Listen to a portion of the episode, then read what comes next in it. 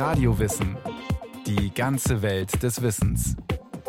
Ein Podcast von Bayern 2. Mythen und Religionen liefern Erklärungsmodelle für unser Dasein.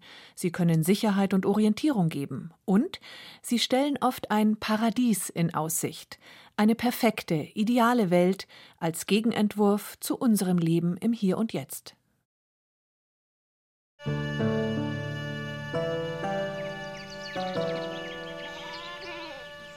Die Menschen lebten wie Götter und hatten das Herz ohne Kummer ohne Plagen und Jammer.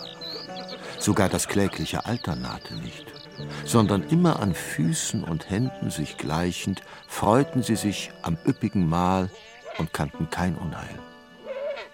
Wie vom Schlaf überwältigt starben sie. Alles Erwünschte war ihnen eigen. Rund 700 Jahre vor Christus skizziert der Dichter Hesiod der als Bauer in Griechenland gelebt hat, den Mythos einer vollkommenen, glücklichen Zeit. In seinem Lehrgedicht Werke und Tage nennt er diese Zeit das goldene Zeitalter und meint damit eine perfekte Urwelt, die er ganz zu Anfang der Menschheitsgeschichte verortet. Diesen idealen Urzustand gibt es nicht mehr.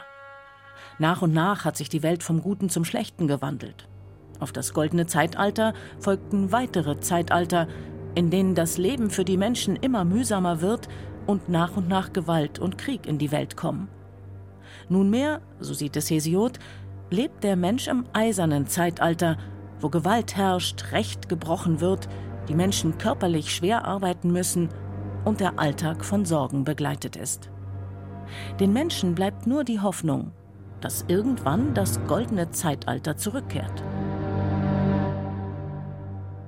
Der Mythos vom goldenen Zeitalter, wie ihn Hesiod aufschrieb, findet weite Verbreitung in der Antike. Andere Schriftsteller greifen diese Vorstellung auf. Aber nicht nur in der antiken Mythologie gibt es die Idee einer vollkommenen, glücklichen, ja paradiesischen Zeit, sagt der katholische Theologe und Religionswissenschaftler Bernhard Lang. Eigentlich findet man in sehr vielen Kulturen Vorstellungen von einer idealen Urzeit, von einem goldenen Zeitalter, auf das dann ein langsamer Abfall folgt, der dann schließlich in der Gegenwart äh, im eisernen Zeitalter endet, also in unserer relativ schlechten Zeit. Und man sehnt sich auf äh, eine große Zeitenwende, die die ganze Geschichte wieder an den Anfang in das goldene Zeitalter zurückführt. Die Weltliteratur kennt zahlreiche und unterschiedliche Geschichten von einer idealen Urzeit, von Orten, an denen Frieden und Harmonie zwischen Gott bzw. Göttern und den Menschen herrscht. Die wohl berühmteste Erzählung findet sich am Anfang der Bibel. Garten Eden nennt die Bibel den Ort, den Gott geschaffen hat. Hier kümmert sich Gott um den Menschen. Er pflanzt Bäume an, von deren Früchten sich der Mensch ernährt. Eine Quelle bewässert das Paradies und sorgt dafür, dass in dem Garten alles wächst und gedeiht. Hier lebt der Mensch in einem Urzustand, in dem es keinen Tod gibt. Der Religionswissenschaftler Bernhard Lang beschreibt das biblische Paradies als Wildpark. Dabei verweist er auf die Herkunft des Wortes Paradies aus dem Persischen. In der griechischen Übersetzung der biblischen Paradieserzählung wird dieses Wort zum ersten Mal gebraucht. Paradies, sagt der Theologe, bezeichnet einen umfriedeten Park, einen Wildpark, wie man ihn in der Antike im persischen Raum fand. So verwendet es der griechische Schriftsteller Xenophon, der als Heerführer im Dienst des persischen Königs Kyros stand. Paradies als Stichwort ist ein persisches Wort, von dort ins Griechische gekommen. Und äh, um das Jahr 400 vor Christus hat Xenophon einen solchen Wildpark kurz geschrieben. Er gehört dem König Kyros. Dort gibt es große Bäume und vor allem wilde Tiere, die der Herrscher erlegt. Also eine Vorstellung, die mit dem Königtum zu tun hat und die besagt, der König bändigt die Natur, dieser Wildpark ist gebändigte Wildnis und genau das haben wir in der biblischen Paradieserzählung als erste fast unsichtbare Grundlage.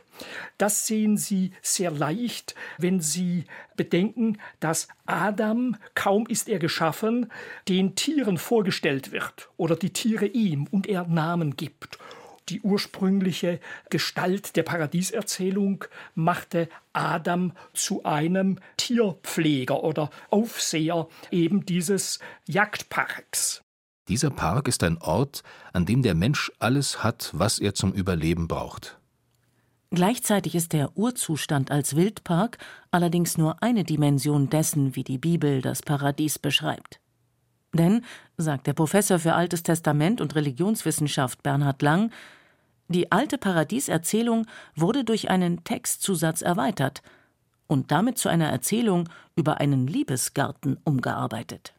Den Ursprung eines Liebesgartens kennen wir nicht. Woher die Idee eigentlich kommt, kennen wir nicht. Aber der Liebesbaum in der Mitte des Paradieses ist bekannt. Baum der Erkenntnis, Baum der Liebe, Baum des Liebesspiels sogar. Und gedacht ist hier an eine Pflanze, die die Liebeslust des Paares befördert. Im Hohen Lied Salomos in der Bibel kommt auch das Wort Paradies, hebräisch Pardes, vor, also ein Fremdwort im Hebräischen. Und dort wird der Körper der Geliebten als ein Paradiesgarten geschildert. Ein verschlossener Garten ist meine Schwester Braut, ein verschlossener Born, ein versiegelter Quell. An deinen Wasserrinnen ein Granatapfelparadies mit köstlichen Früchten, Hennadolden samt Nardenblüten, Narde, Krokus, Gewürzrohr und Zimt, alle Weihrauchbäume, also alle Wohlgerüche des Orients sind hier in diesem Garten, der mit dem Leib der Geliebten gleichgesetzt wird, versammelt. Über die Jahrhunderte hinweg hat diese Erzählung den Theologen Rätsel aufgegeben. Exegeten und Interpreten der Bibel stritten heftig darüber, ob Adam und Eva im Paradies miteinander geschlafen hatten. Sie entwarfen wilde Theorien davon, wie eine Fortpflanzung ohne Sexualität im Paradies möglich gewesen sein könnte.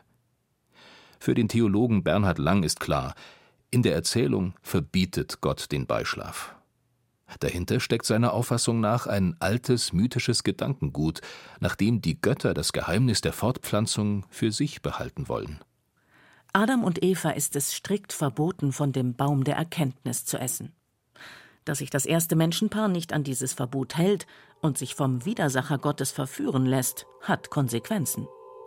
Die Menschen entdecken die sexuelle Lust. Gleichzeitig setzt die Übertretung des göttlichen Gesetzes, nicht von dem Baum zu essen, dem Aufenthalt im Paradies ein jähes Ende. Gott wirft das erste Menschenpaar aus dem Paradies. Das Paradies, wie es die Bibel beschreibt, gibt es nicht mehr. Was bleibt, ist die Erzählung von einem idealtypischen Ort. Der Garten Eden wird zum perfekten Ort, der im Gegensatz zur Lebenswelt der Menschen steht, wo die Menschen hart arbeiten müssen, um sich und ihre Sippen zu ernähren, wo Hungersnot und Dürre den Alltag bestimmen und wo sie mit Kriminalität und Gewalt konfrontiert sind. Das Paradies, wie es beispielsweise die Bibel beschreibt, ist ein perfekter Gegenentwurf zur realen Welt und zu den Erfahrungen des Alltags. Religionswissenschaftler haben für diese Vorstellungen den Begriff Gegenwelten geprägt.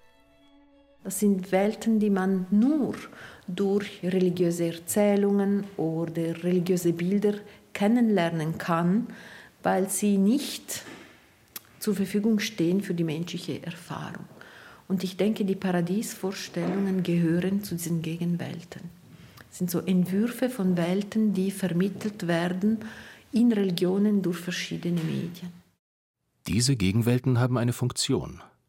Sie wollen erklären, warum die Welt so ist, wie sie ist, sagt Daria Pezzoli Olgiati, Professorin für Religionswissenschaften an der LMU München. So gesehen steckt hinter den Gegenweltsentwürfen ein je eigenes Welterklärungsmodell, bei dem ein religiöses Weltbild zum Ausdruck kommt, in dem aber auch die jeweiligen religiösen Grunderfahrungen reflektiert werden.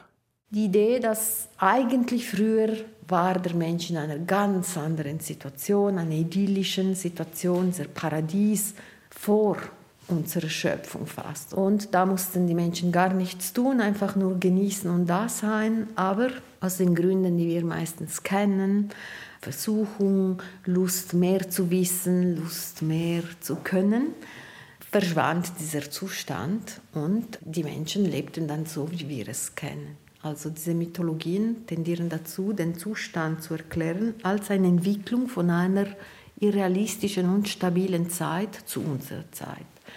Und ich denke, Paradies-Mythologien gehören auch dazu. Sie zeigen auf, dass das Leben, das wir haben, eigentlich fragil, nicht ganz beherrschbar ist und versuchen das zu kontrastieren mit Welten, die ganz stabil und wunderbar sind. Die Welt, in der wir leben, ist fragil und verwundbar. Das ist, wenn man so will, eine menschliche Grunderfahrung, mit der sich religiöse Weltbilder auseinandersetzen.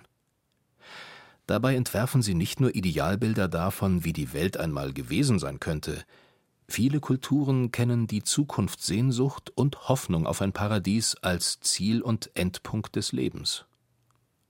In der Mythologie spielt der perfekte Ort im Jenseits immer wieder eine Rolle. In der griechischen Mythologie stellt man sich das Paradies als einen Ort vor, der fernab von der empirisch erfahrbaren Alltagswelt liegt, sagt Bernhard Lang.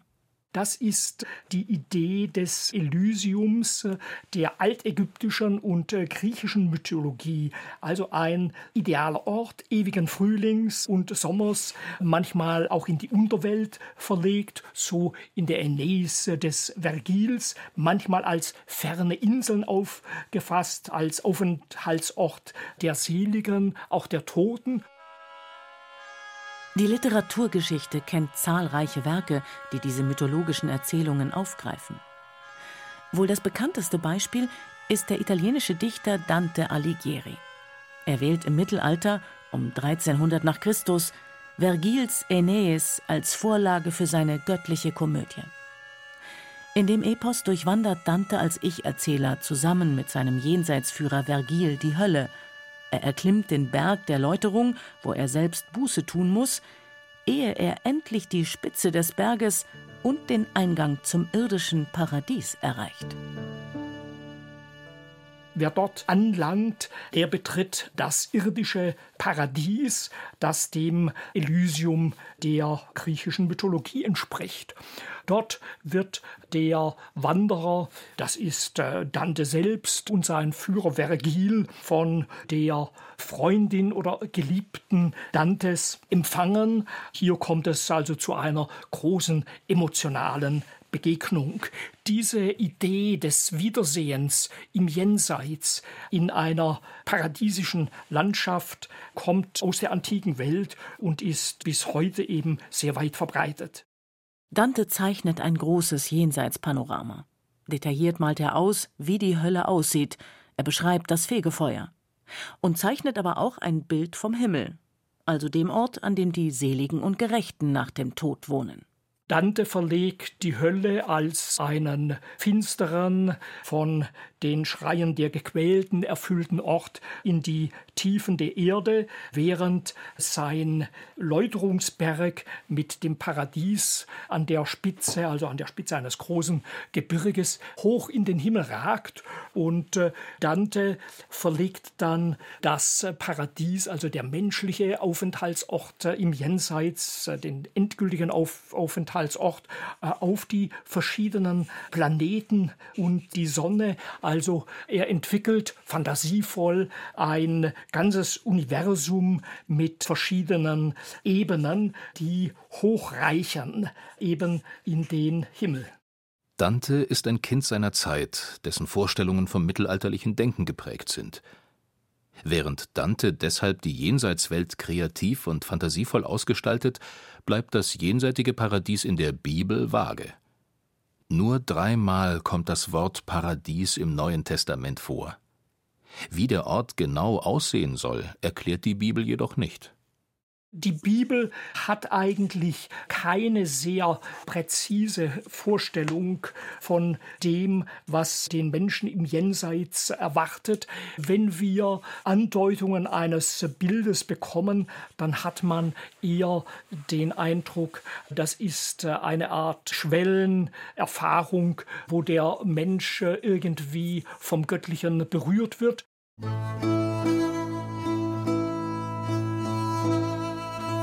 Weitaus sinnlicher und farbenfroher beschreibt der Koran das Paradies im Jenseits. Das Paradies ist ein Garten, in dem sich diejenigen aufhalten, die ihr Leben gottgefällig gelebt haben. Im Paradies fließen Becher aus Wasser, Milch, Wein und Honig. An den Bäumen wachsen die unterschiedlichsten Früchte. Die Gerechten tragen wertvollen Schmuck und teure Kleider. Sie sitzen auf bequemen Polstern und haben reichlich zu essen. Mit der Paradiesvorstellung verbindet sich die Hoffnung auf ein Leben nach dem Tod. Im Koran steht das Paradies für einen Zustand der Glückseligkeit. Das Paradies ist ein Ort, an dem die Gläubigen für ihr gerechtes und gottesfürchtiges Leben belohnt werden. Auch die christliche Tradition kennt die Hoffnung auf ein erfülltes, glückliches Leben im Jenseits. Mit dem Paradies verbindet sich auch die Hoffnung, die Menschen wiederzutreffen, die man im Diesseits geliebt hat, sagt der Theologe Bernhard Lang. Grundsätzlich können solche Vorstellungen, dass mit dem Tod nicht alles vorbei ist, Trost spenden.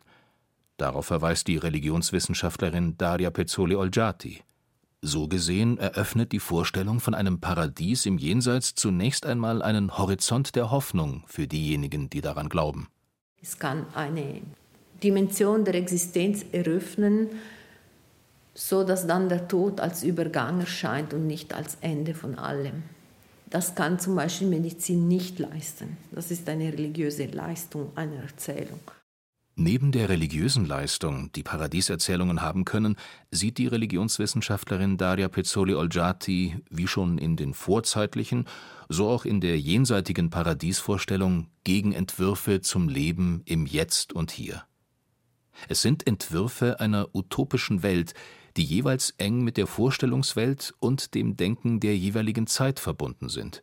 Ich denke, dass äh, die Entwürfe dieser, sagen wir jetzt, perfekten, wir würden vielleicht mit einem zeitgenössischen modernen Wort sagen, utopischen Vorstellungen, das spiegeln, was in einer Gesellschaft einerseits vorhanden ist und andererseits fehlt. Und ich glaube, man findet allerlei. Wichtig ist zu wissen, die Gestalt dieser Gegenwelten ist in der Regel eine Übersteigerung des Guten, was aber auf unserer Erde nie gut genug ist und erst in diesen utopischen Welten so eine Perfektion erreichen kann. Gleichzeitig wollen diese Vorstellungen aber auch Antworten geben auf existenzielle Fragen und Grunderfahrungen des menschlichen Lebens, sagt Pezzoli Olgiati. Es gibt Grunderfahrungen des Menschen. Zum Beispiel, dass wir sterblich sind. Und dann werden Welten entworfen, in denen Menschen unsterblich werden. Und da sieht man, dass es sind Gegenwelten, weil sie nicht der Erfahrung entsprechen, aber sind auch Sehnsuchtsorte in dem Sinne, dass man sich überlegt, wie wäre es eigentlich, wenn wir nicht mehr sterblich sein müssten. In dem Sinne, glaube ich, kann man sich dieser Welt der äh, Mythologie annähern.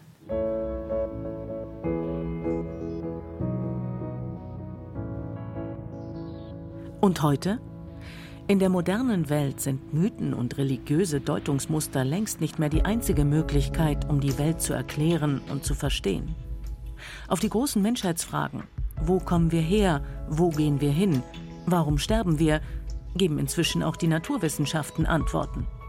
Sei es, indem mit Hilfe der Evolutionstheorie der Ursprung des Menschen erklärt wird, sei es, dass medizinisch der Alterungsprozess bis zum Tod untersucht wird.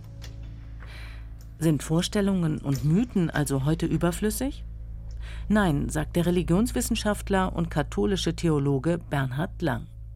Der Mensch braucht nicht nur Vorstellungen des Paradieses, sondern er braucht überhaupt eine mythische Weltdeutung, weil es Gesamtdeutungen der Welt äh, nur in der Form des Mythos gibt und geben kann. Heute sind äh, wir in einer Zeit, die stark von naturwissenschaftlicher Kosmologie geprägt ist. So etwas äh, gab es in der antiken Welt, aus der unsere Religionen stammen, nur rudimentär.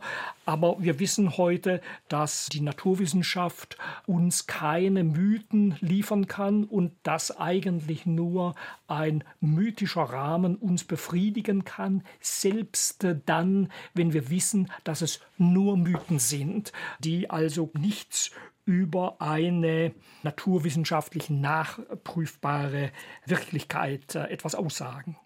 Gleichzeitig gibt es heute nicht nur ein einziges Weltbild oder eine einzige Vorstellungswelt.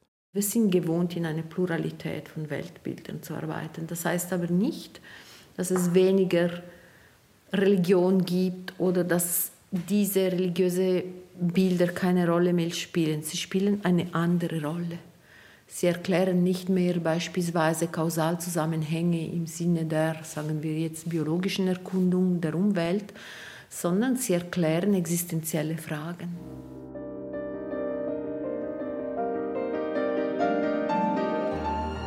Die Kunstgeschichte kennt unzählige Kunstwerke, die Paradiesvorstellungen neu interpretieren.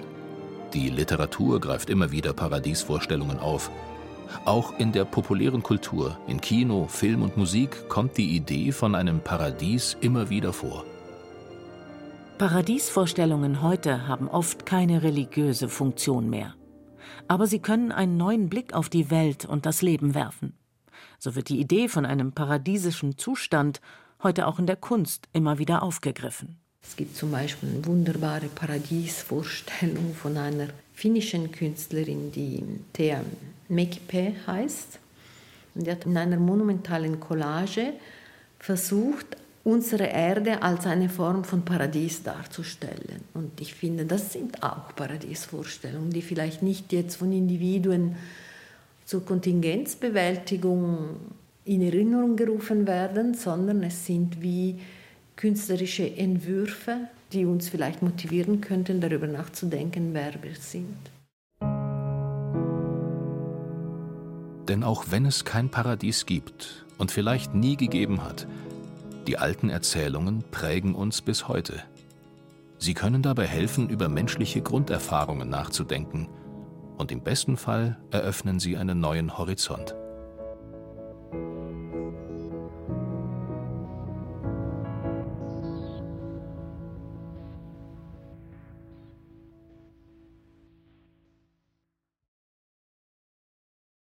Das war Radiowissen, ein Podcast von Bayern 2. Autorin dieser Folge Barbara Schneider. Es sprachen Katja Amberger, Christian Baumann und Andreas Neumann. Ton und Technik Michael Krogmann. Regie führte Kirsten Böttcher, Redaktion Bernhard Kastner. Wenn Sie keine Folge mehr verpassen wollen, abonnieren Sie Radiowissen unter bayern2.de slash podcast und überall, wo es Podcasts gibt.